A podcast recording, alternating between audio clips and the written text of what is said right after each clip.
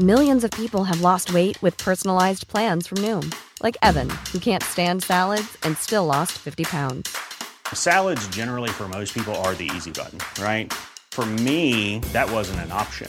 I never really was a salad guy. That's just not who I am. But Noom worked for me. Get your personalized plan today at Noom.com. Real Noom user compensated to provide their story. In four weeks, the typical Noom user can expect to lose one to two pounds per week. Individual results may vary. Heraldo Podcast, un lugar para tus oídos. Noticias del Heraldo de México. En la mañanera de Andrés Manuel López Obrador, el titular de la Subsecretaría de Prevención y Promoción de la Salud, Hugo López Gatel, aseguró que la cuarta ola de COVID-19 está en su fase de descenso, luego de haber estado en el pico máximo de contagios por consecuencia de la variante Omicron. Durante la mañanera, el presidente Andrés Manuel López Obrador dio el pésame a familiares y a católicos por el fallecimiento del obispo emérito Onésimo Cepeda, quien murió ayer luego de haberse informado que fue intubado por un contagio de COVID-19 y síntomas de gravedad.